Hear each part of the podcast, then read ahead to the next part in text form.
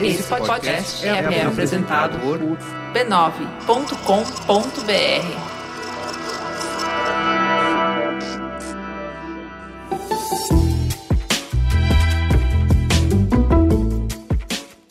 Mamileiros e mamiletes, eu sou a Juva Lauer. Eu sou a Cris Bartes e esse é o Mamilos de Verão, Mamilos de Férias. Estamos nós fora do estúdio, então esse áudio que você tá vendo, que tem algumas texturas, tem uns barulhinhos, faz um coffee-coffee aí, Bia.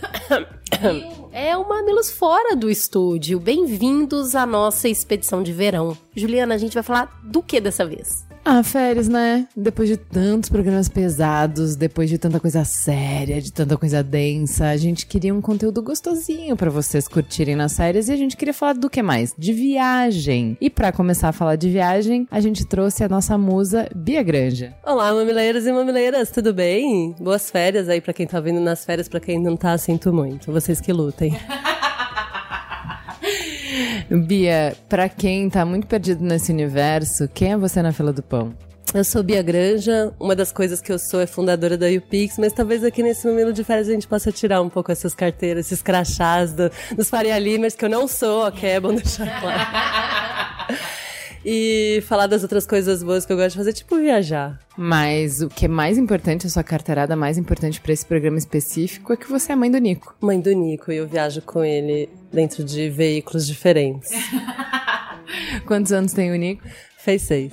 Então, esse episódio com a querida Bia Granja é para falar de viagens com filhos. Depois que a gente tem filhos, parece que as coisas mudam um pouco, inclusive na hora de fazer viagens. A começar por aquela coisa singela que é, geralmente é a primeira coisa que a gente olha quando vai escolher uma viagem. A grana. Como que foi o impacto a primeira vez que você foi viajar com o Nico de virar e falar: opa, peraí, ficou meio caro isso. Eu vou ter que desconcordar com essa afirmativa. A primeira vez que eu viajei com o Nico, ele tinha um mês que eu fui até a praia. Foi suave, porque ele não dava trabalho, só mamava no peito, né? Não sei o que. Então... na sua barriga. É, assim, então eu não tinha gasto algum, né? Eu, talvez eu estivesse comendo um pouco a mais, porque tava amamentando, mas de resto, tá tudo certo. Nada além dos gastos com o filho mesmo, que são os básicos, não só nas férias, não é mesmo? E aí, a segunda vez que eu fui viajar com ele, tinha três meses, e a gente pegou o carro e foi até o Uruguai. E também não mudou nada nessa equação, porque não fomos cobrados por mais dinheiro para, pelo Airbnb, fomos de carro, então ok, também tava mamando no peito. Aí, com quatro meses, a gente foi até os Estados Unidos, ele também não pagou. Então, assim, eu acho que, que começa a ficar caro quando a criança começa a comer e ela precisa ser considerada na passagem, se você for de avião, e no hotel, se você precisar da cama extra. Eu tenho que dizer, o Nico ainda dorme com a gente na cama.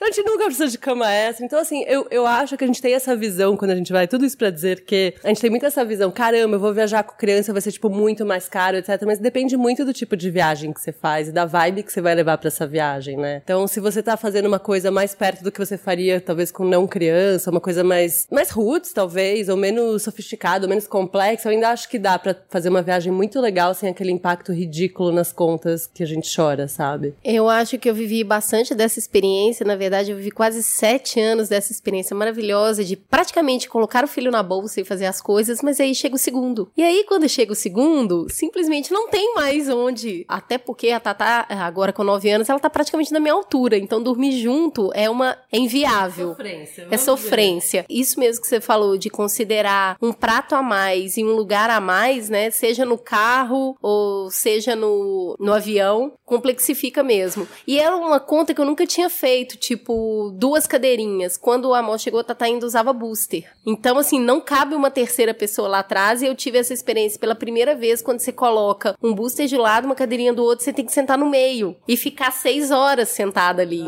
Então, assim, eu senti muito o impacto da chegada do segundo no custo, na hora de programar, não só porque uma criança só se enfia ela no meio das aventuras, e também depende muito do espírito da criança, e Tata sempre foi um espírito passivo, espírito de boa boaça, topa tudo. E aí chega um segundo com alguns aprendizados. Como é que foi para você, Ju? Então, eu, minha família mora em outros estados, assim, e aí eu não topo viagem de carro com criança muitas horas, e eu acho que isso é uma das coisas que eu queria que você falasse um pouco mais. Porque mesmo dentro da minha casa, eu vejo bem essa diferença, assim. É, o meu irmão, ele coloca as crianças também, igual você, desde bebezinho no carro e vai para Porto Alegre. E eu só de pensar, quando eu pego o trânsito com eles, eles ficam chorando, eu já fico enlouquecida, e isso já me bloqueia bloqueia para outras experiências. Que eu falo, cara, eu não consigo atravessar São Paulo, que é uma hora e meia de trânsito, com criança chorando no meu ouvido. Imagina que eu vou pegar 18 horas de estrada. Eu jamais faria isso. Não é divertido para mim, não é viagem. Assim, é uma viagem do horror. para mim não, não faz nenhum sentido. E não é essa experiência que ele tem. Então, eu queria que você falasse um pouco sobre isso, assim. Como é que a gente aborda viagem faz muita diferença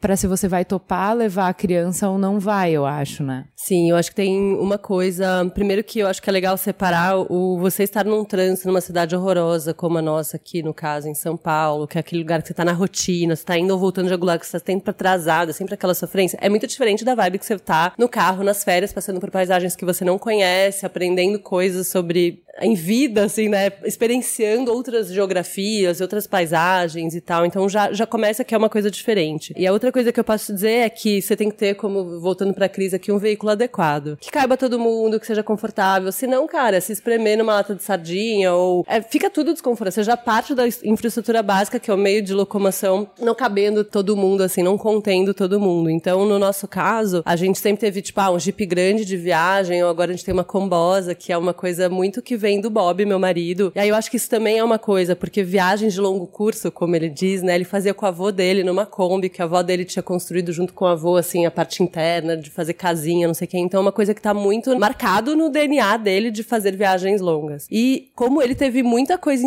interessante dessa vivência, né, de ficar tempão na estrada e meses com os avós, não sei o quê. Ele falou, cara, isso é uma coisa que eu quero muito trazer pro Nico. Então, desde o dia 1 já estava estabelecido que a gente ia viajar grande, longo curso. E sem o Nico a gente já fazia muito isso. Então, eu e Bob, desde o dia que a gente ficou junto, há 15 anos, a gente já, já foi até o Atacama e voltou de carro. Então, a gente sempre fez essas viagens longas. Então, assim, eu, eu tive que aprender, porque para mim também era muito sofrido. Para ele é incrível.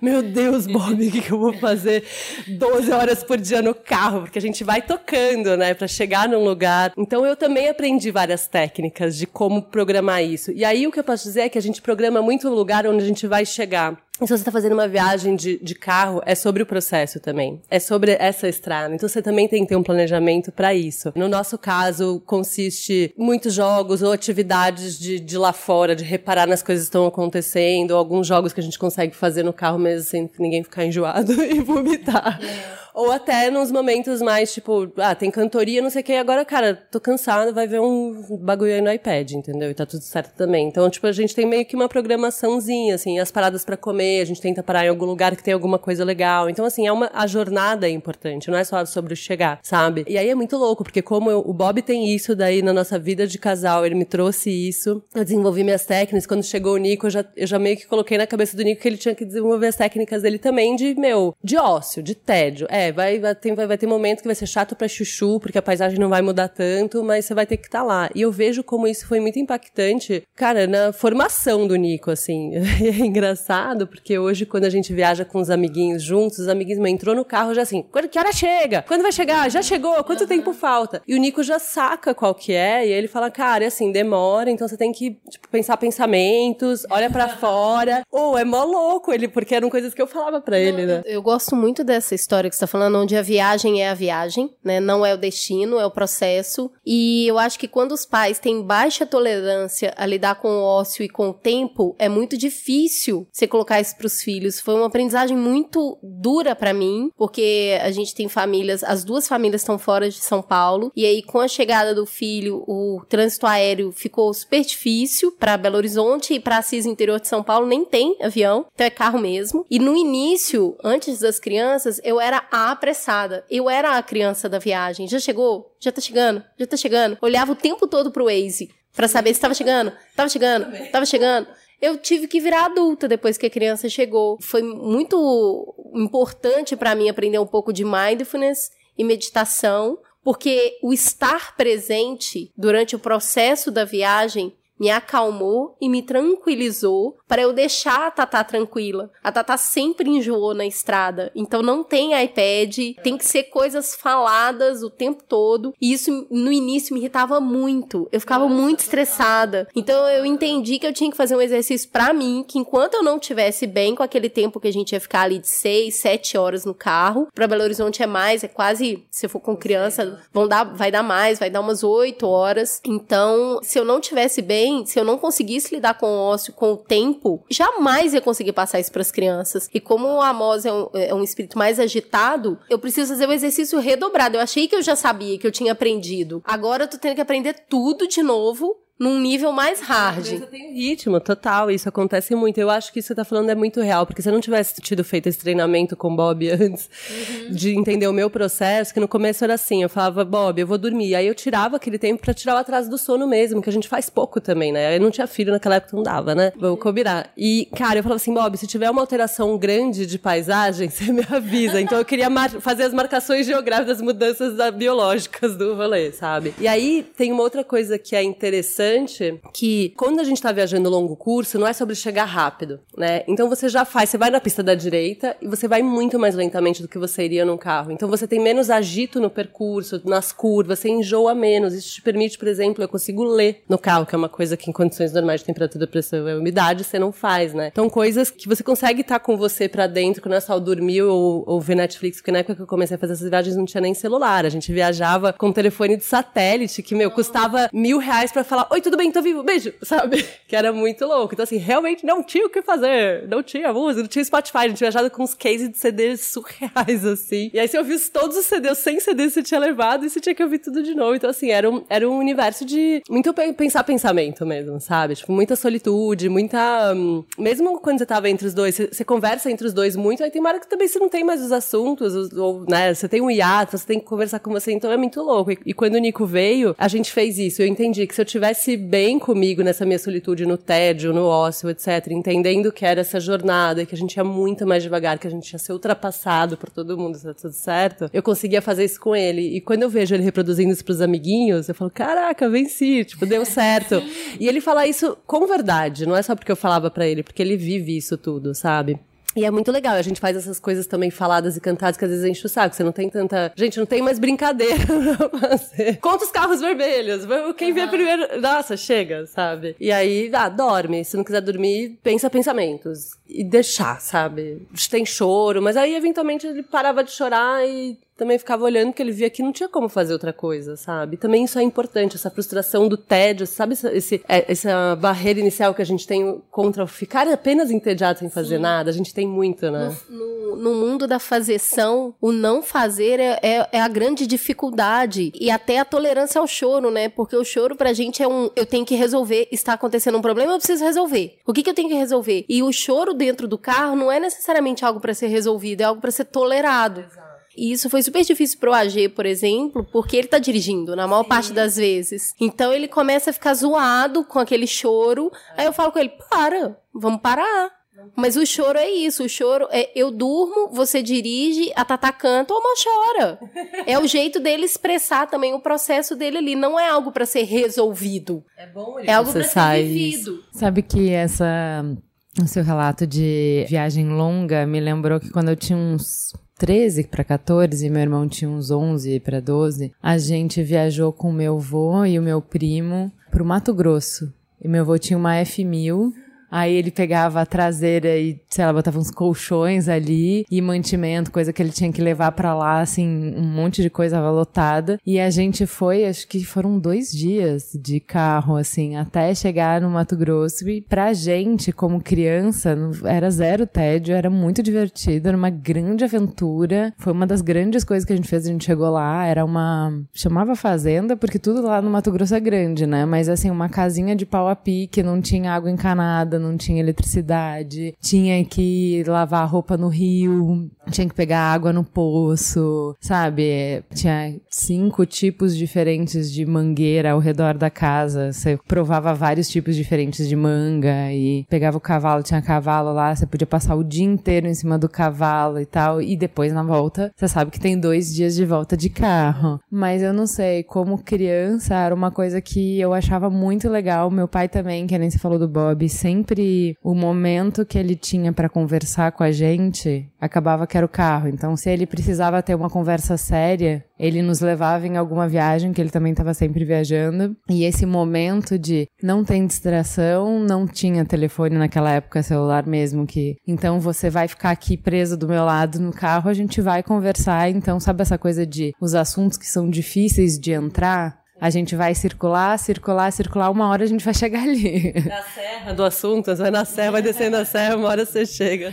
E eu lembro de muitas conversas com meu pai que eu tive no carro e de muitas vezes que eu pedi para ele para viajar com ele para eu chegar em alguma conversa, para eu falar alguma coisa, pra gente acertar alguma coisa. Então eu tenho essa relação afetiva com estrada, mas com os meus filhos eu não consegui porque para mim é trampo. E aí tem uma coisa que você falou de, ah, o que, que a gente vai levar? Então vamos levar os CDs, vamos levar os livros, vamos levar. Quando entra criança na jogada, tem uma parte da viagem que também escalona, que é o fazer mala, né? Eu acho que uma parte do eu não conseguir me desapegar e fazer as viagens que eu fazia antes com os meus filhos tem a ver com a complexidade que eu trago pra tarefa. Como é que você faz mala com o Nico? Então, essa complexidade eu tive que deixá-la de lado. E também foi um treino, assim, não foi uma coisa que, ui, acordei Marie Kondo lá, minimalista, sacou? Tipo, zero. Eu já é, overlevei coisas, assim, já super lotei mala e coisas que, como a gente faz muito, a gente vai aprendendo. Então, assim, minha mala é cada vez mais concisa, a mala dele também, porque, assim, nas férias ou nessas viagens, tipo, você passa uns dias sem tomar banho, sussa, sabe? Então, assim, é mais sobre as roupas de baixo do que as roupas de cima.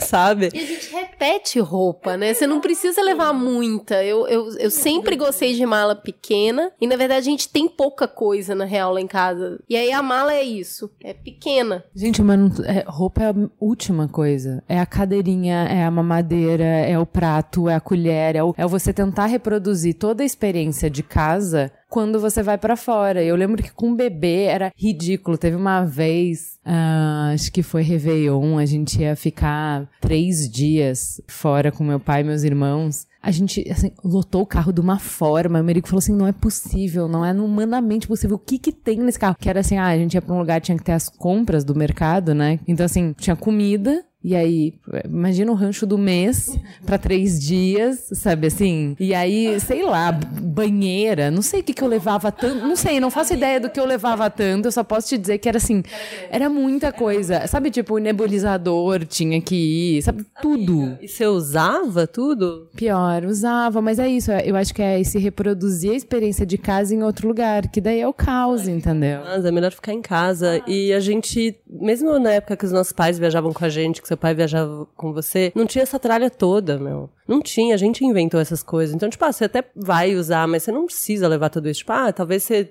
meu, puder dar um banho no chuveiro ao invés de uma banheira, ou ao invés de levar o negócio do esterilizador de mamadeira, tipo, você fazer como sua avó fazia, que basicamente às vezes ela nem, nem esterilizava ou fervia o negócio. Tipo, você vai encontrar um fogo, uma, né, uma panela. Então, assim, eu acho que tem, você tem que desapegar. Eu acho que férias é sobre isso, porque se não for, tipo, você não vai descansar. E aí vai ser sempre, pra que você tá tirando férias? Você quer reproduzir a vida ur urbana ou ou urbana ou não, mas assim, a vida que você tem no dia a dia, tipo, não vale a pena. Eu já te digo, miga, não vai, é trampo mesmo. Eu, mas, de novo, eu não quero ficar, ai, nossa, como ela é desconstruída, minimalista, não sei o quê, porque eu já passei por essas fases. E, e é treino, cara. Você não tem como desapegar de uma coisa se você não testa essa coisa várias vezes, o modelo para você, sabe? O que eu diria é, vai pra primeira viagem, leva todas as coisas.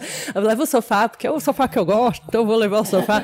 Aconteceu, já leva, não tem problema. Mas aí, talvez na próxima, e, e tenta fazer a próxima, tipo, ah, eu vou levar um, um quarto a menos de coisa e vai testando qual é o seu limite do coisa, das coisas que você realmente precisa, o que você não precisa. E, cara, hoje é muito mais tranquilo é, viajar, porque você vai nos Airbnb, que seja, tipo, tem muita estrutura, sabe? Então talvez não esteja a, a xícara que você gosta lá. Não, peraí, peraí. Eu vou dar um exemplo que é ótimo, é o melhor exemplo do mundo para mostrar a diferença entre como é que se monta a mala, eu e a Cris. A gente foi juntas para uma colônia de férias. Eles nos convidaram, a gente foi as duas famílias. E era, vai no sábado, dorme sábado à noite e volta domingo. Tão simples quanto isso. E aí eles mandaram um bilhetinho de eh, coisas sugeridas de o que, que você deveria levar. Então leva a toalha para tomar banho, leva a toalha porque é um monte de coisa aquática tal, leva roupão se quiser. São quatro pessoas, né? Eu levei dez toalhas. quatro toalhas de banho, quatro toalhas de piscina, a toalha de mão, o piso de chão. Eu sou essa pessoa. Quantas toalhas você levou, Cris? Três. eu levei uma pra Tatá e a Mó secar, uma pra eu, a G secar e uma pra piscina pros quatro. Exato, você tem 10 coisas que desempenham a mesma função. E por que que esse negócio de toalha de banho, toalha de piscina? Tipo, meu, a pessoa sai dentro do cloro, é tipo, a água é cândida o negócio. Não, mas é porque vai estar molhado, você quer uma toalha seca. Vem cá, você sabe, primeiro, você não tem noção da cara dela a hora que eu falei que eu levei três toalhas. Ela virou pra mim e falou assim, mas estava escrito no papel. Eu falei, minha amiga, mas tá tudo bem, olha, só de um dia pro outro. Ela, eca, vocês vão usar a mesma toalha. Eu falei, gente, eu uso muito mais coisa junto do que só a toalha. Tá tudo bem. É uma escova de dente. Imagina o Merigo nunca na vida me emprestou a escova de dente dele. Nunca. Ele faz outras coisas com a boca dele e ele não permite a escova de dente. Essas questões de boca, não é mesmo? A gente foi fazer um. Eu fui fazer uma palestra em Campinas e levei todo mundo. Então a gente chegou na cidade, ia dormir, no outro dia de manhã tinha que fazer a palestra. Eu esqueci a bolsa do almoço. Com tudo. Um bebê. Eu deixei tudo pra trás. Era uma mochilinha bem pequena, ela ficou pra trás. O que, que eu fiz? Fui no extra, comprei uma calça, uma blusa e uma fralda. Acabou. Tudo bem, eu sou privilegiada. O Amos nunca mamou nenhuma mamadeira. Ele nunca tomou banho de banheira. Então, tudo é peito Tudo é chuveiro. e tudo é chuveiro.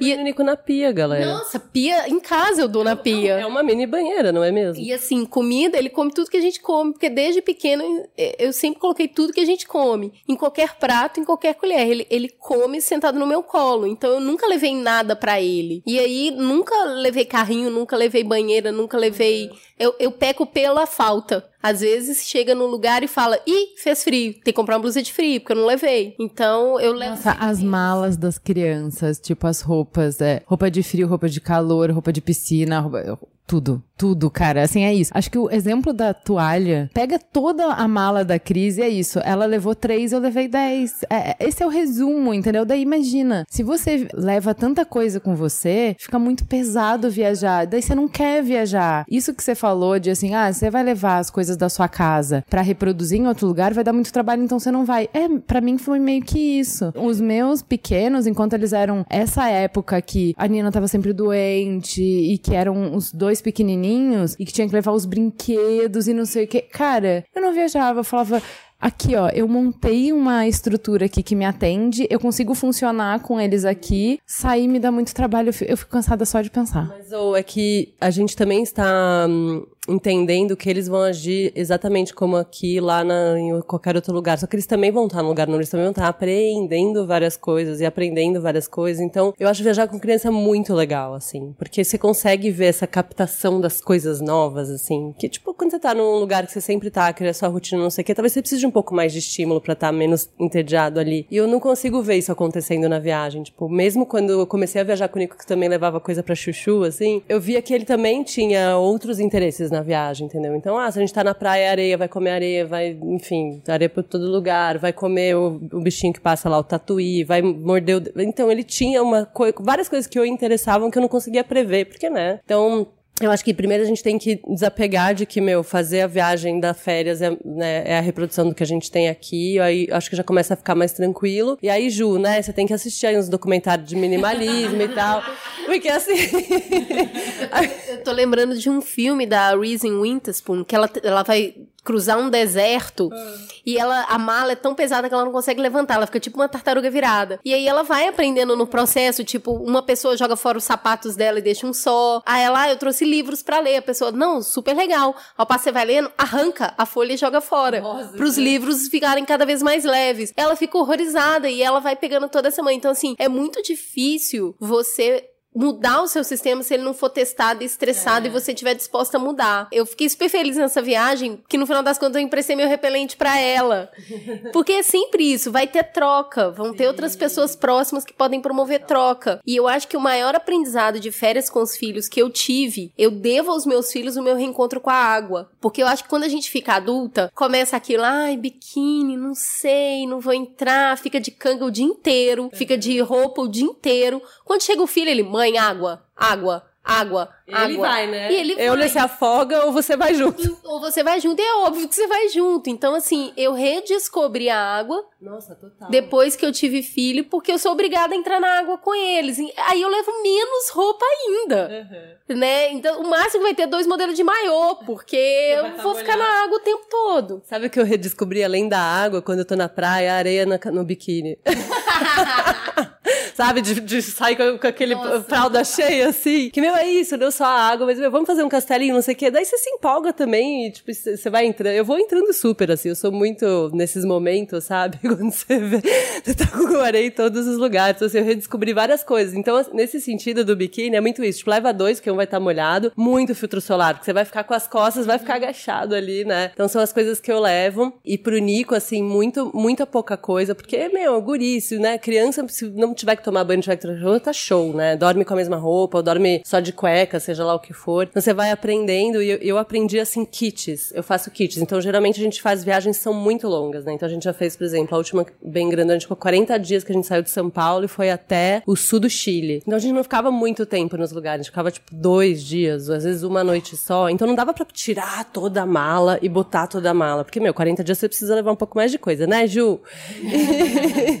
Então, meu, o que, que a gente fazia? A gente fazia kits de roupa, entendeu? Então, meu, a gente vai estressar essa roupa aqui. Então, tipo, a gente vai usar esse kitzinho e depois a gente vai lá e põe essa roupa suja e pega uma outra roupinha, entendeu? Então, a gente ia como se fosse um armário que a gente ia pegando roupinhas, assim. Então, a gente não precisava entrar no Airbnb com toda a tralha, não sei o quê. Então, isso ajudava muito. E coisas de banheiro, assim. Então, tipo, ao invés de levar um necessário, que eu tinha que abrir o necessário, aquela coisa super, né, bonita, tudo no, nos seus, nos seus elastiquinhos, tipo, eu tinha uma caixa que, meu, eu pegava essa caixa e colocava lá em cima da privada e era. Ca... Então, assim, você vai entendendo como que você consegue fazer. Mas uma das coisas que eu mais gosto da, de viajar com o filho, assim, é um pouco do que a Ju tava falando da relação, sabe? Porque você tá num lugar que você não tem distração. E a gente tende a ter no nosso dia a dia, na rotina, principalmente no dia de hoje, muita mediação entre a gente, as crianças. E por mais que você fale, ah, eu vou chegar, eu vou desligar o celular, eu vou ter aquele momento de qualidade, no final tem muita distração, porque tem muita coisa rolando e, e nesse ambiente você não tem isso. Então você é de fato obrigado a aprofundar um pouco os assuntos, seja de brincadeira, seja de assuntos sérios e tal. Então me dá uma oportunidade de conhecer o Nico dentro de uma outra dinâmica e dá tempo para elaborar as, os pensamentos. Às vezes você não tem tempo de conversar. Tipo, ah, Nico, o que rolou na escola? Ah, você tá triste? Ah, não, porque rolou isso. Ah, tá bom, beleza. Beijo, falou, valeu, já estamos saindo. Né, né, né. Lá não, eu vejo que a gente às vezes volta nos assuntos, sabe? Então, tipo, ele fala uma coisa, daí ele mesmo elabora, daí ele traz um outro assunto. Então eu consigo conhecer um pouco outras dimensões e camadas e vice-versa, eu acho isso muito legal. E eu acho que, de fato, como você falou com seu pai, tipo, era o momento que a gente tinha para isso, sabe? Não que você não possa ter em outros, mas você não tem pra onde ir, você não tem pra onde fugir. Então é muito lindo, assim, esse processo, sabe?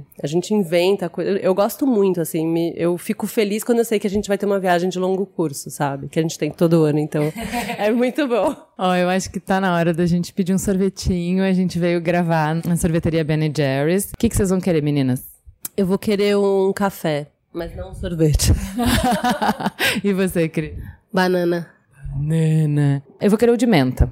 Então eu queria é, que a gente continuasse a conversa falando um pouco sobre. A gente já falou bastante sobre o propósito, de como as férias com criança podem nos ajudar a aprofundar a relação que às vezes no dia a dia a gente tá correndo demais ou tá com coisas demais para fazer, enfim. Mas eu queria te perguntar um pouco sobre destinos. Você mudou seus destinos depois que o Nico entrou na jogada ou vocês continuaram indo para os mesmos lugares? A gente continua indo para os mesmos lugares, mas a gente quer mudar esses lugares. A gente sempre viajava muito aqui na América Latina, né? Então Argentina, Uruguai, Uruguai, Chile, etc. Então a gente continua a fazer essas viagens. E agora eu falei que a gente precisa ir para cima, que a gente sempre vai para baixo. Também porque o Bob tem família lá, então a gente aproveita, passa o Natal, dá um beijo na família, nas crianças, tudo tal. Mas continua meio igual, assim, porque se você tá de carro, né, e a gente gosta de fazer viagem de carro, então geralmente é difícil você, porque você não consegue atravessar todos os lugares, tem que mandar o carro de barco, é uma puta grana. A gente tem planos disso também, né? Mas aí precisa de mais tempo. Então, por exemplo, na última viagem que a gente fez, a gente desceu tudo, né, 40 dias dias de carro, né, de Kombi, e deixou a Kombi lá e voltou de avião, que a gente não teria tempo de voltar tudo. Então você faz isso que condiz, assim. Mas é que isso é diferente, né? Por exemplo, para mim, o tipo de viagem que eu uh, faço quando eu tô com as crianças é muito diferente do que eu fazia antes. Então, assim, quando a gente começou a namorar, eu e o Merigo, a gente teve pouco tempo antes de ter filho. Mas a gente viajou bastante nesse pouco tempo. A gente teve um só ano. Mas a gente foi para Lisboa e aí é assim, é bater perna muito, andar, andar, andar em todos os lugares lugares e comer em todos os lugares e não quer dormir nunca. A gente foi para Paris e foi incrível. A gente andou. Paris tem negócio de que organizaram lá a cidade depois que teve a. Não dá pra chamar de reforma, mas a reurbanização da cidade. De que qualquer ponto turístico você enxerga a cidade inteira e você vê os outros pontos. Então, teoricamente, se você subiu aquelas escadarias infinitas em um ponto, você não precisa subir nos outros. Eu subi em todos. Então, assim, é muito subir escada, muito caminhar, muito museu, muitas horas em museu e não sei o quê. Muito comida gostosa. A gente fez o caminho da Estrada Real parando em todas as cidades e vendo todas as igrejas e estudando todas as histórias e comendo em todos os lugares. Então, esse é o tipo de turismo que a gente queria fazer. Quando eu engravidei do Benjamin, eu já tinha comprado a estadia para eu ir com o Merigo pra Itália, que eu não conheço. O Benjamin nasceu, nunca fomos. Tem sete anos que o, Me que o Benjamin nasceu, eu nunca viajei com o Merigo depois. A gente viaja a trabalho para cobrir o SXSW, que literalmente é trabalho. Não. E a gente nunca mais viajou. É um hiato de sete anos que o tipo de viagem que eu gostava de fazer, eu nunca mais fiz. Porque com eles, o meu olhar é voltado para outra coisa. para coisas que são legais para eles. Então, assim, a gente já fez turismo de aventura, então vai fazer tirolesa, eu vai fazer. é muito diferente. Pra mim mudou muito. E eu acho, eu sempre acho interessante e eu acho muito legal essa abordagem que é você trouxe o Nico pro seu mundo. Eu mudei o meu mundo pelas crianças. E é muito diferente, né? Mas isso é muito ruim, porque eu acho que acontece isso, faz sete anos que você quer pra Itália e não vai. O que acontece? É óbvio que você vai, não vai subir em 300 em todas as escadas, você vai subir talvez em uma escada. E aí você vai ter que mudar um pouco. Mas eu gosto de trazer o Nico pro meu universo. Então, ó, você vai fazer um museu. Tipo, você tem que ter contato, porque é legal, eu te explico, eu te conto, e talvez a gente possa ir num museu mais sério e depois a gente vai num museu mais divertido para você. E eu acho que esse equilíbrio é o que a gente busca nas viagens. Então, por exemplo, a gente leva muito o Nico pra viagem de trabalho e a gente tem um combinado. Então, por exemplo, ah, vamos na VidCon, que é tipo um South by Southwest que eu vou. Ah, de manhã eu vou levar o Nico comigo nas palestras, porque é, é kids friendly o evento se ele ficar entediado, eu vou sair com ele e aí, tipo, à tarde a gente inverte, sabe? Então, ah, talvez você veja uma palestra menos, que depois você pega online, sei lá o quê, mas ele tá vivenciando aquilo e a gente tem uma boa divisão, entendeu? Ah, talvez essa manhã eu vou ficar na piscina com ele aqui do hotel, e aí a gente consegue trazer ele pra esse universo também, porque eu acho que numa viagem de férias, mostrar os dois lados, tipo, oh, isso é o que você gosta de fazer, isso é o que eu gosto de fazer, esse aqui é onde a gente se encontra no meio, que eu acho que é um exercício super válido, assim, de empatia, de entender o outro, faz sentido, e nos de trabalho eu gosto muito porque ele ele consegue entender melhor o que é essa coisa que tira a mamãe de casa ou o papai de casa durante muitas horas, sabe? Tava falando sobre isso um pouco esses dias no meu Instagram, que ele me perguntou, ah, o que é trabalho, né? E eu sei que era pra falar de férias. e aí eu fui muito marxista na resposta. Eu falei, ah, trabalho é uma coisa assim, que você sabe fazer uma coisa que a pessoa não sabe, ela te dá dinheiro pra você fazer. E aí depois eu tava pensando também nas expressões do trabalho, porque eu já vi muitas amigas, muitos amigos respondendo, ai, por que você tem que trabalhar? Porque tem que ganhar dinheiro pra te sustentar, não sei o que, é uma narrativa que eu entendo que outras narrativas podem até ser meio elitistas. Mas tudo bem, sim, é, porque as coisas boas da vida elas custam dinheiro e a vida custa dinheiro sem ser as coisas boas. Né? Boletos estão aí, mas para ele entender também o outro lado do que acontece. Quando ele me vendo dar uma palestra, tipo, ele, ele vê o carinho da plateia. Né? Cara, ele, ele entende um pouco o que eu sou para além da mamãe que faz comida e dá banho e troca e nananã. Então, cara, eu acho muito legal. Acho que viajar com criança, seja trabalho ou de férias, é muito importante para essa relação, para essa conexão. E para você também, porque eu acho que é o grande turning point para mim, o grande ponto de virada sobre ter filhos foi, tipo, eu não sou dona do meu tempo, né? Então, o meu ego não é mais o único que importa aqui. Então, fazer essas viagens, talvez eu vá subir menos escadas e talvez eu vá num lugar que eu fui ridículo, que era o Museu do Sorvete, que foi a coisa mais idiota que eu já fui na vida, eu fiquei revoltada. Mas ele ficou muito feliz. E tudo bem também, isso faz parte. Então acho que esse equilíbrio é muito legal. E vai comer comida boa, e às vezes, tipo, ele vai num restaurante muito chique, que você queria comer a comida, e ele vai odiar tudo, e aí você vai parar num restaurante na beira de estrada, daquele bifezão, sabe, do caminhão que tem aquelas costelas pingando óleo, e ele vai comer essa costela loucamente. Isso tudo faz parte. E que já me leva para um outro, uma outra aba aqui sobre viajar com criança, que é alimentação. Isso para mim como mãe, acho que cada mãe, cada pai, né, dupla, né, de pessoas que cuidam de uma criança, ou trio, sei lá o que for, tem um limite para coisas assim, né? E para mim é alimentação. Tipo, meu, não quer tomar banho, não toma, quer ficar com.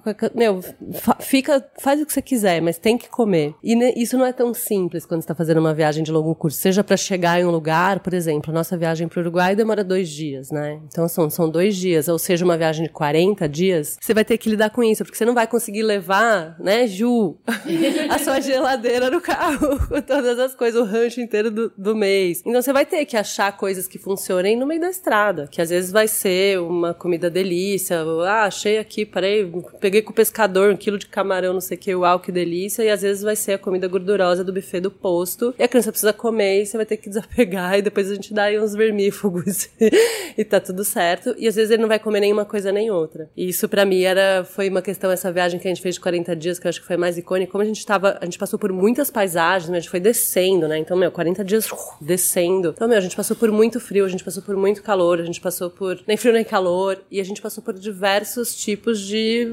possibilidade de alimentação, assim, sabe? E às vezes ele passava, tipo, um dia sem comer. Ai, é bom você falar nisso. Comer pra mim sempre foi uma questão em qualquer lugar. a criança pode tudo, menos ficar sem comer. E foi um grande aprendizado quando a gente viajou pela primeira vez agora com a Mons, que a gente foi pra praia. Ele simplesmente parou de comer, ele não comia nenhuma comida do lugar, ele estranhou muito a comida do lugar, e aí foi fruta. Ele comeu todas as frutas e ele bebeu litros e litros de água de coco e eu reorganizei a minha cabeça pro ele está comendo. Ele não tá comendo o que você quer, mas ele está comendo. E ele tá mamando loucamente. Então, para. Sossega aí que a criança tá alimentada. Então, eu acho que tem um pouco dessa. De novo, né? Você querer reproduzir os horários e as mesmas refeições que tem em casa, ou na estrada, ou na casa de parente. Que é outra coisa também, eu sei que muita gente vai com os filhos pra casa de parentes nas férias. E aí chega lá, ai, mas eu não quero que meu filho veja televisão. Ai, eu não quero que o o meu filho não come isso. E às vezes você tá na casa do parente, muitas vezes as pessoas deixam de viver essa experiência porque não vai reproduzir exatamente o que ela queria na casa dela. E aí você acaba não tendo conexão com pessoas que poderiam ajudar muito. Eu sempre falo isso que o melhor teste para criação do filho é esse ambiente controlado, sabe? De amor, você sabe que todo mundo tá ali ama, né? Mas vai, vão, vão ter coisas que vão sair da rotina da família, vão ter coisas que vão sair do que a família acha importante. Pô, tem doce todo dia, dorme e acorda a hora que quer, mas tá com o primo, tá com a avó. Então, essa vivência da criança nesse outro lugar da família, eu, particularmente, Cris, eu acho que vale o pecado, sabe? Sim. E uma coisa que funcionou muito pra gente, né, pra mim e pro Bob, foi fazer os acordos antes. Então, quais são os limites? Tipo, é doce todo dia, duas refeições, três refeições. A gente acordando isso antes, você não é pego de surpresa. Então, tipo, ah, eu vou, eu vou permitir três dias direto de doce, um eu vou falar que a gente vai dar um tempo. E isso tá acordado pelos dois e os dois vão sustentar isso. Aí acho que fica mais tranquilo, sabe? Porque eu acho que, ah, legal, férias é, é, é essa coisa meio acordar, dormir, todo mundo no chão, e dorme quando dorme, acorda quando acorda. Eu acho muito legal. Só que se isso te incomoda de alguma forma, ou se, tipo, muito disso te incomoda, saiba qual é o limite pra estabelecer antes, não deixa pra fazer na hora, que aí você vai surtar, sabe? Todas as vezes que eu deixei pra, ah, não, chega, não aguento mais, tem que dormir, tem que tomar banho, não sei o quê, foi muito ruim. Porque férias você tem que estar tranquila, assim, é sobre você acalmar, sair daquela rotina. Então, só que às vezes se não funciona tanto sair da rotina, sabe quando funciona, acorde antes, né? Tem isso acordado e fique tranquilo em seu coração. Eu acho que tem oportunidades boas para questionamentos, né? Por que, que a rotina é tão importante para você? Por que, que ter tudo pré-estabelecido é tão importante? Então, mesmo que você vá continuar com isso, é importante entender por que, que aquilo tá tão presente, por que, que aquilo tá tão marcado, mesmo que você não vá mudar. Mas a consciência, é, esse momento é uma boa reflexão para se criar consciência das necessidades. Tem uma coisa que o, o Márcio Balas, ele tava com um monólogo, eu queria muito ter falado aqui, mas quando eu ia falar já tava saindo. Eu espero que volte, ele é super premiado, é muito bom, chama Bagagem. Olha, vejo você. E uma das coisas que ele falou vai ao encontro do que você estava falando de acordos. Então ele traz uma memória super afetiva de quando ele ia com o pai nas férias e os irmãos para o parque de diversões da cidade, da praia. E o pai acordava, sei lá, são duas fichas. E é duas fichas e deu. E não tem, ninguém tem que ficar chateado porque acabou, a minha acabou mais rápido que a dele. Não tem, é duas fichas e, e, e deu. E no final, toda noite, ele acabava e dava uma de lambuja. e era incrível a lambuja. E eu acho, eu lembrei disso porque o que você falou de fazer os acordos, você falou mais no sentido de você fazer com Bob, para vocês Uhum. estarem no mesmo barco quando a- as coisas apertarem. Mas eu acho que fazer os acordos com eles também são coisas que acabam me ajudando. Até nem falo em férias, em qualquer coisa que a gente faça no fim de semana e tal. Porque eu acho muito frustrante com as crianças, e converso bastante com a Cris sobre isso, ela também passa por isso. Essa coisa de eles nunca estarem satisfeitos, né? De sempre ser infinito, de sempre quer mais. Então, assim, se você dá 10, é, tipo, o normal, entre aspas, né? O, o- da onde você veio, o parâmetro que você tem é duas fichas. Aí você quer ser uma mãe super legal, metaforicamente, você dá cinco fichas pro seu filho e ele vai chorar porque ele quer 10. E se você der 10, ele vai chorar porque ele quer 20. Então, ele, ele conta uma história que, obviamente, é roteirizada, mas que tá muito calcada eh, de um jeito muito emocional. É, gente, é lindo esse espetáculo. Eu sinto muito que vocês todos não tenham visto. Mas ele me traz muito pra isso. Ó, gente, vamos setar as expectativas. O que eu tenho pra dar pra vocês, e isso é muito legal e eu tô muito feliz de poder proporcionar, são duas fichas. Vocês têm duas fichas pra fazer com essas duas fichas o que vocês quiserem. E não tem mais. E é isso que tem. Vamos ficar felizes com duas fichas. Eu acho que isso faz muita diferença. Cara, faz muito. Eu queria hum, até, eu acho que tem muito sobre, eu só queria voltar um pouco no ponto da Cris antes, porque isso é um ponto de reflexão muito grande que te ensina muito sobre toda a sua questão de maternidade, o quanto você tá atendendo necessidades que são suas e não da criança. E aí eu acho que isso é uma coisa, só pra complementar, que, que eu acho que é muito importante, porque muitas vezes a gente tá querendo saciar coisas que são nossas, ou coisas que a gente acha que tem que ser daquele jeito, ou reproduções de coisas que a gente viveu também nas nossas férias, com os nossos pais, etc. E aí eu acho que na coisa das crianças também entenderem o que é, o que tá aqui, ó, esse é o acordo, eh, no nosso caso com o Nico a gente tem combinados. Então, meu, o combinado é esse. Então, se a gente não vai fazer isso, a gente tem um plano B. Então, a gente sempre tem um plano B também pra ele saber que ele também tem uma margem de manobra ali, né? E aí, no caso, não é sobre duas fichas, sempre tinha lambuja, né? Mas é não necessariamente sobre as duas fichas, mas sobre situações em que ele também poderia se sentir meio conflitado ou meio perdido, porque eu acho que no final eles também precisam de um certo contorno ali pras coisas, né? E no último caso, é muito bom você estar viajando travel light, assim, porque você não tem opção. Então não é que eu não quero te dar mais, eu, tipo, eu não posso te dar mais, então você vai ter que lidar com isso. Então essa frustração, sinta-la. entendeu? Ela é vossa, viva-la, entendeu? Então, é bom, às vezes, você se colocar nesses lugares, que eles entendem também que os recursos são finitos, entendeu? Que não tem uma árvore de dinheiro, que não tem uma árvore de, de ficha, que não tem árvore de nada, entendeu? Além das árvores. Eu fico pensando na nossa baixa frustração de aguentar a frustração do filho. Sim. Eu sempre falo isso também. Ela sempre quer 10 fichas e eu vou falar não. E aí eu quero que ela não fique triste porque eu neguei. E tá tudo bem ela ficar triste. super. é que a gente fica muito frustrado, né? De ver que parece que nunca basta. Eu tenho tentado fazer esse exercício do tipo, quando eu nego alguma coisa pra ela, ela faz cara feia.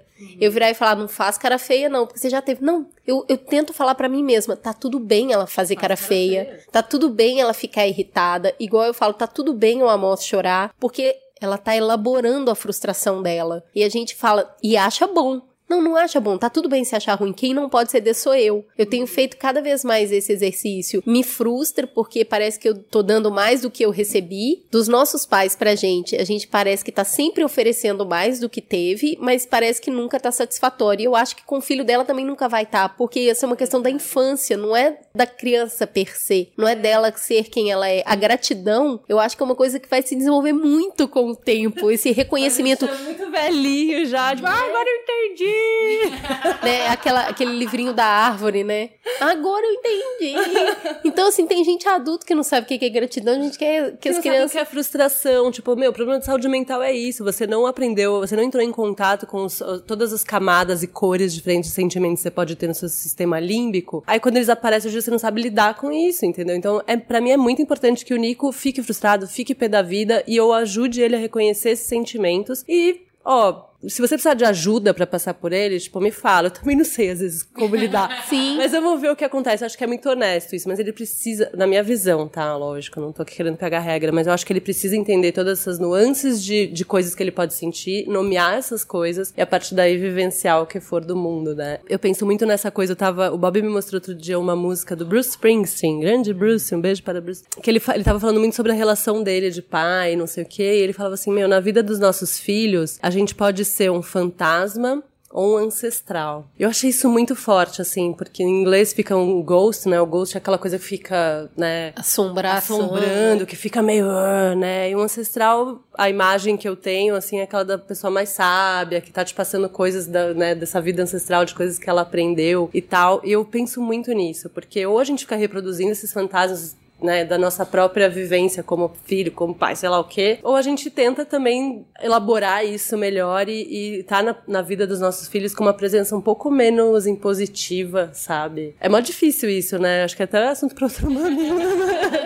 Mas a viagem é um bom momento para conversar sobre isso. tudo isso. Exatamente, a viagem te coloca em contato com essas coisas. Você tem que entender quais são os seus limites, os seus combinados com você, com o Bob, com o Nico, né? O que é o, você preenchendo as suas necessidades, atendendo as suas necessidades e não da criança, esse equilíbrio, esse exercício de escuta, de, cara, são coisas que acontecem muito através às vezes de dimensões muito mais sutis também. Eu gosto disso porque a gente foi ensinado muito nesse modelo fordista, né? Agora você trabalha, agora você é mãe, agora você dorme, agora você sai. E quando a gente vem para essa conversa mais moderna, igual você falou, eu levo meus filhos pro trabalho, pra viagem de trabalho. Aí tem hora que eu faço o que ele quer, tem hora que eu faço o que eu quero. Essas camadas se misturam e você performa de uma maneira totalmente diferente. O evento que você vai sem o filho, você faz de um jeito, o que você vai com o filho, você faz de outro. Mas você consegue falar se um é melhor ou outro é pior? O que, que você vê nesse sentido? Isso me chamou muita atenção, uma viagem de trabalho com o filho. Eu acho que talvez você tenha que ter umas coisas um pouquinho mais organizadinhas e não se frustrar se no último momento ele não quiser ir ver a sua palestra.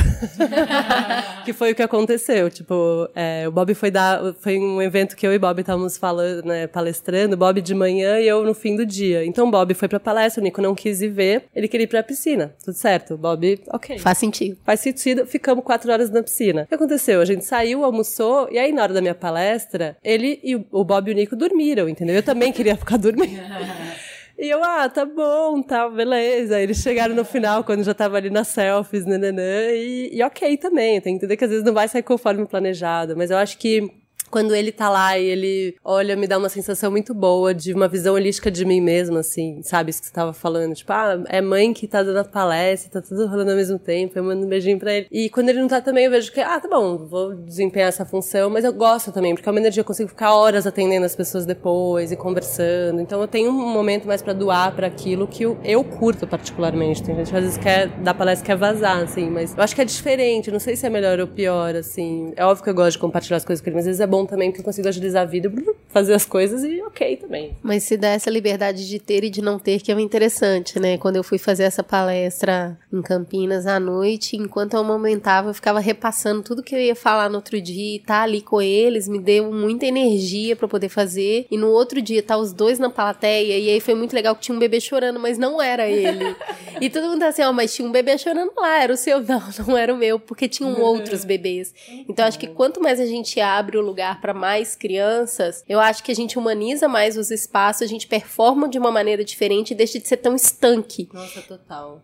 Não, você tá muito certa, assim. E dá aquele orgulho, né? Você Pô, tu não posso fazer feito aqui, meu filho. E, e, o Bob tem uma história que ele foi para um evento em Floripa, eu também estava viajando, então ele teve que levar o Nico. E na hora o Nico não quis ficar com uma pessoa X da plateia ali, né, assistindo, então o Bob teve que fazer toda a mediação com o Nico no colo. E foi super assim, porque talvez para uma mãe, já não é normal para uma mãe, né? Imagina é. para o pai, assim. E naquele momento o Bob falou: Meu, foi tão legal, porque energia, tipo, as pessoas elas estavam mais abertas. Muito. Tinha uma criança no palco, sabe? Então, assim, rolou diferente mesmo. O papo tava tudo mais leve. E aí o Nico às vezes ia no microfone e roubava o microfone. Então, assim, ficou uma coisa que falaram que tinha que falar lá dentro do tema, né, da pauta. Mas foi uma vibe muito diferente. É importante a gente normalizar esses, né? Que tudo bem ter uma criança chorando. Tipo, é só, a gente tem uma importância. Ai, é tão importante que não pode ter ninguém fazendo um barulho. Tipo, não, é só uma palestra. Relaxa, tem 500 mil, sabe?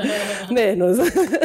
Eu queria voltar um pouquinho para férias. Você estava falando uma coisa super profunda sobre a gente se conhecer, entender melhor da onde a gente veio, o que, é importante pra gente, que você pode fazer tudo isso durante as férias. Isso me lembrou um pouco agora no, no final do ano passado. Eu tava muito, muito, muito cansada.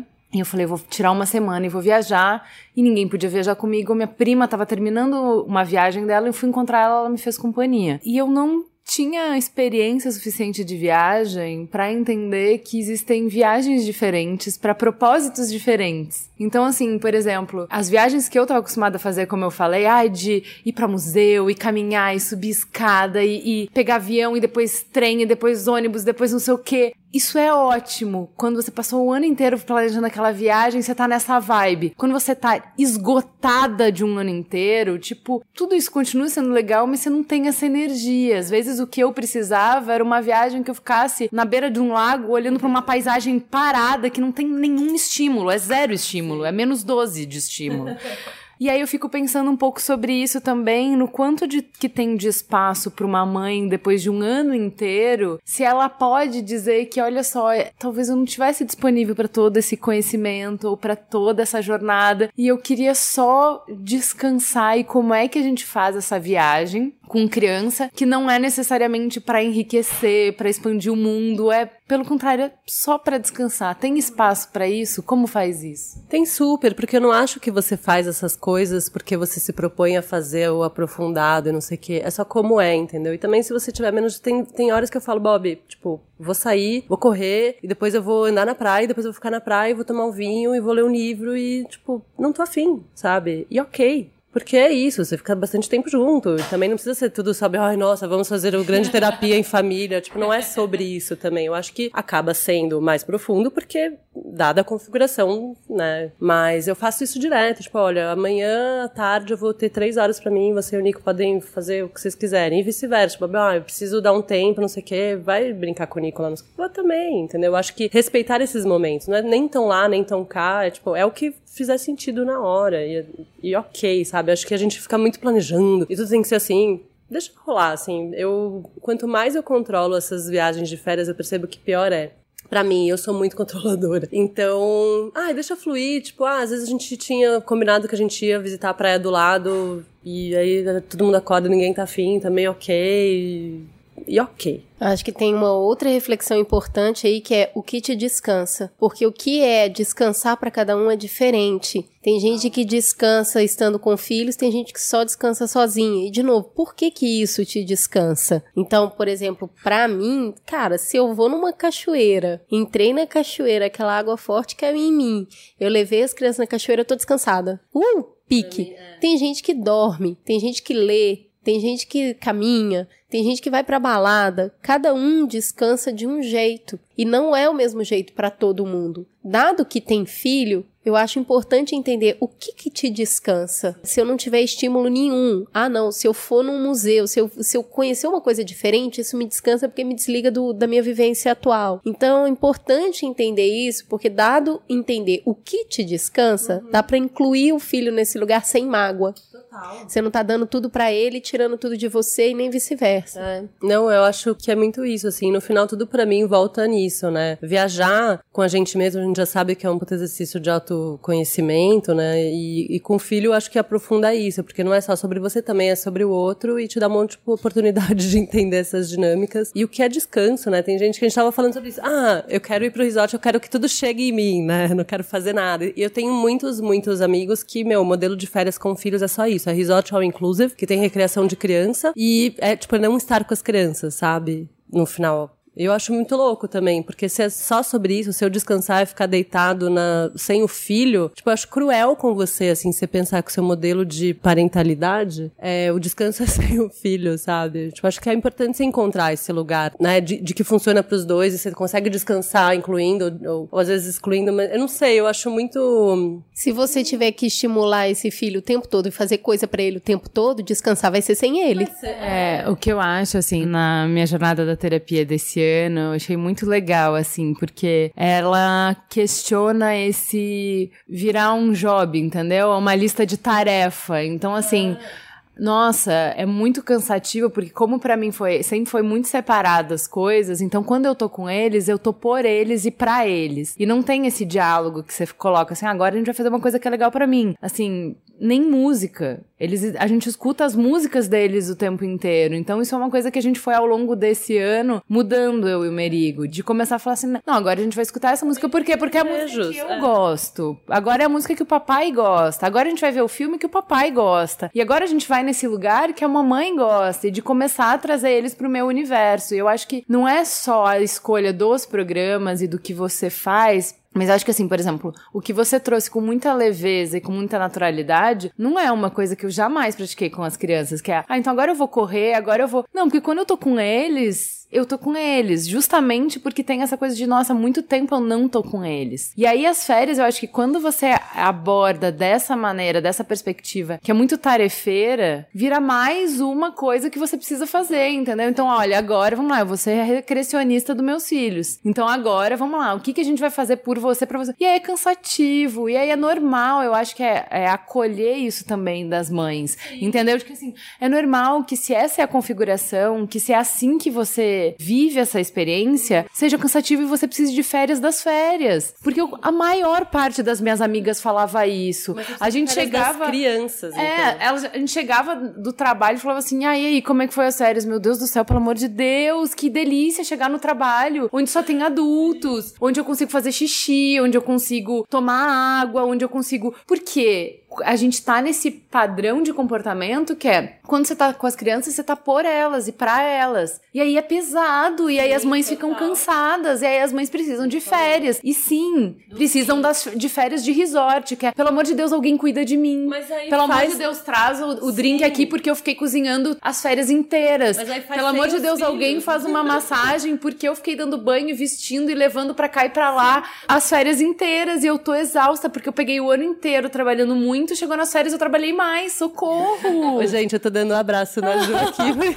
Eu acho que assim, a- eu acho muito bonito e eu acho inspiradora a sua versão. E eu, tipo, super quero chegar aí. Mas eu acho que muitas mães estão muito longe disso, Bia, entende? Sim, eu acho que. eu- E aí eu acho que é super legal trazer, mas eu tenho que ser o, o Louro José da conversa, que é o que faz a ponte com as pessoas, que assim, nossa, eu tô achando lindo, mas eu não. não é muito distante da minha vida. Mas assim, o que é tão distante? Me fala. Eu é, acho não que é- é, é ir pra um negócio e não fazer uma lista de tarefas? Não, é a maneira de abordar a maternidade que não é tarefeira. Porque co- conforme você foi falando, eu fui pensando, eu é muito. tarefa. Não, não, mas não é isso. É como a gente lida com isso. Que é assim, a gente se aproximou da maternidade na nossa geração muito com livros, muito com esse é o jeito certo de fazer. E a gente foi neurotizando muitas coisas. E essa coisa de levar muitas coisas é porque pra você ser a mãe certa. Sim, então eu lembro muito que era tipo, nossa, meu Deus, eu falava muito com a Cris quando os meus eram pequenininhos, eu não tô, eu tô fazendo alguma coisa de errado. Então eu tava sempre procurando um certificado. Ser mãe é Sabe? se sentir culpado o tempo todo. É, não, e o certificado, que iam me tirar esse certificado o tempo inteiro, entendeu? E aí, se a sua experiência de maternidade vem desse lugar e você não desapegou, nessa sua jornada você não desapegou, se você ainda carrega uma culpa monstra porque durante o ano você tá trabalhando e quem é que tá cuidando do seu filho quando você não tá lá?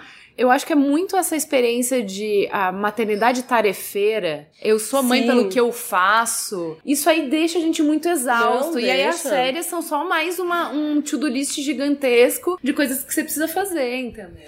Eu tenho falado muito para os meus filhos que eu não sou espetáculo deles. Não faz parte da minha tarefa diverti-los o tempo todo, tentando tirar um pouco dessa carga de que eu tenho que estar sempre fazendo alguma coisa. Uma das coisas que me descansa na- nessas viagens, nessas férias, por exemplo, é fazer comida. Porque é uma das coisas que durante a minha rotina, durante todo o meu trabalho, eu não consigo fazer. Isso me descansa, isso pra mim não é uma tarefa. Então eu acho que desse lugar que cada um traz a sua vivência, cada um traz a sua experiência, cada um vai viver as férias com a intensidade, o desejo e a leveza que consegue. Agora eu preciso dizer, esse ano pra mim foi tão intenso que quando a gente tava falando com o Nico, ah, das férias, fim de ano, não sei o que, ele virou pra mim e falou, mamãe, você vai nas férias?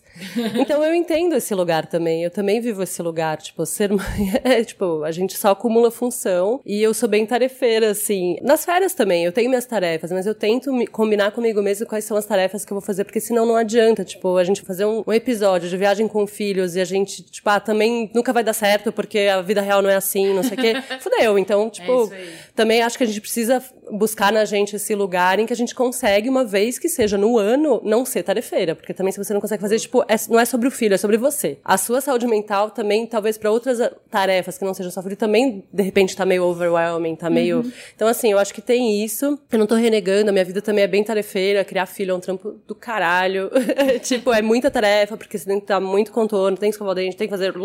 Mas, cara, uma vez por ano, eu preciso acreditar que eu consigo fazer isso. E eu me proponho a fazer isso. Eu faço uma programação mental, me planejo, tipo, que nem você faz, ah, vou levar três biquíni, oito sacos de, oito calçola, nananã. Meu, eu vou levar três tarefas a menos e, meu, uma uma, um sapo que eu vou engolir, nananã. E você se programa. E se você faz isso combinado com você, tipo, funciona. Porque a gente é capaz de fazer esses combinados. Tipo, talvez não no primeiro, talvez uma tarefa, tipo, doa, mas também depois. Você, acho que é tudo, é um músculo que você tem que treinar e, e conseguir. Eu não acho que tem nenhuma coisa romântica nisso. A primeira viagem que eu fiz com o Nico, ele tinha um ano e a gente foi pro, Uruguai, pra uma casa na beira da praia, não sei o que, e foi um inferno. Eu, a coisa mais feliz da minha vida foi voltar e entregar ele pra babá. Tipo, eu fiz assim, toma, sabe? Um ano depois, já com uma outra dinâmica, com outro pensamento, com uma outra programação, foi muito legal. A gente tava na mesma praia, no mesmo lugar também. Ele tava com dois anos, tipo, é mais simples. Mas foi muito diferente. Mas eu também me propus a esse exercício, porque senão não adianta nada. A gente tá falando de coisas lindas e você vai sempre estar tá afogado. E aí eu acho que, você falou, cara, eu quero, quando eu tô de férias, eu quero estar tá com os filhos, aí um monte de tarefa. Aí por isso que eu vou pra um resort, pra eu não ficar com os filhos. Porque no final é isso, o cara tá com, na recreação, você não tá com ele. Vamos dar real. Tipo, você tá, mas não tá. Você tá, talvez, para dormir, não sei. Então você não tá. Então, que,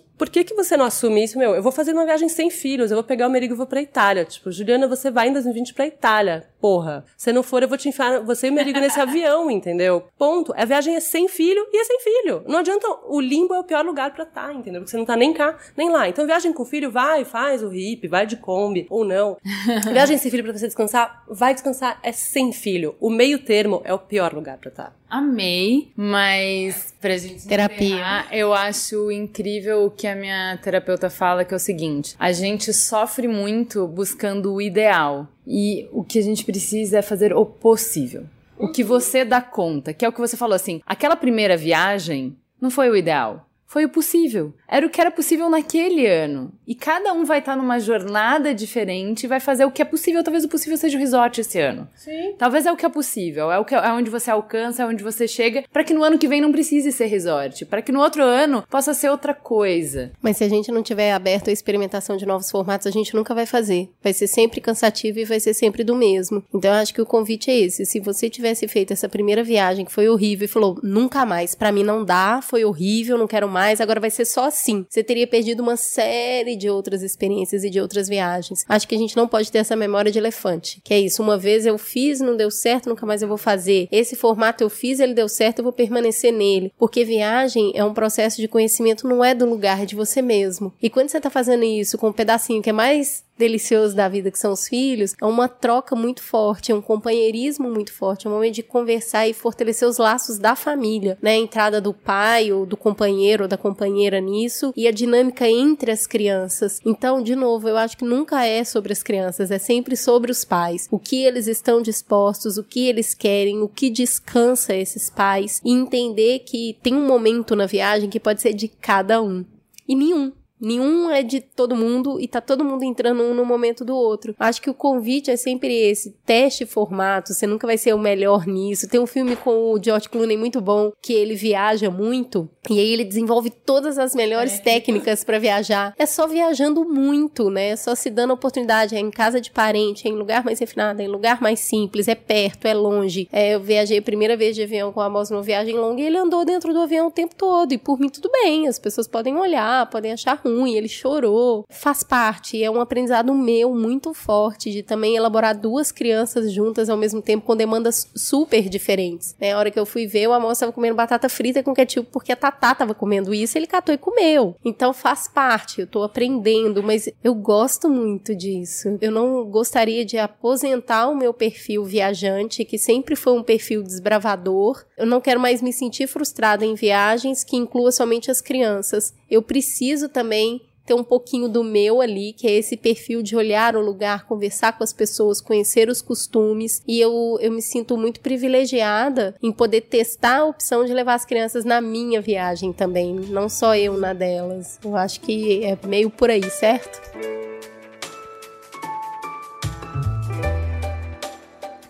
A gente tá careca de saber que vocês usam o tempo de lavar a louça, limpar a casa e andar pela cidade para ouvir o Mamilos. Mas conta pra gente, quando acaba o episódio da semana, você faz o quê? Ué, amiga, entra lá no Storytel. Depois que a gente falou da plataforma aquele dia, eu fui dar uma fuçada lá e olha, tem muito conteúdo, viu? Dá pra aprender e se divertir tanto. Tem história de terror, de suspense, biografia, romance. Você paga por mês e aproveita tudo sem limites. Eu já vou indicar aqui a festa de Babette, tá? Se você gostou do filme, você vai gostar mais ainda do conto. Mas tem também Edgar Allan Poe, Stephen King, André Bianco. Eu só não recomendo ouvir esses de terror à noite, né? Para quem quiser aproveitar e conhecer essa plataforma tão cheia de coisa boa, tem link para Mamileiro. É só entrar no story.tel barra mamilos. Com esse código você leva 30 dias grátis para sair ouvindo tudo. Aí é bom demais, hein? Então corre lá, story.tel barra mamilos.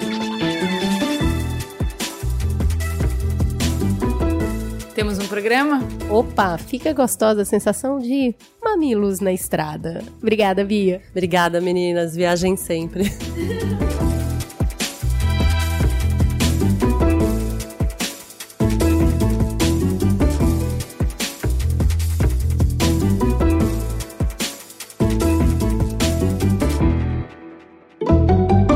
Mamilos. Jornalismo de peito aberto. Esse bate-papo foi um oferecimento Bradesco. Este podcast foi editado pela Maremoto.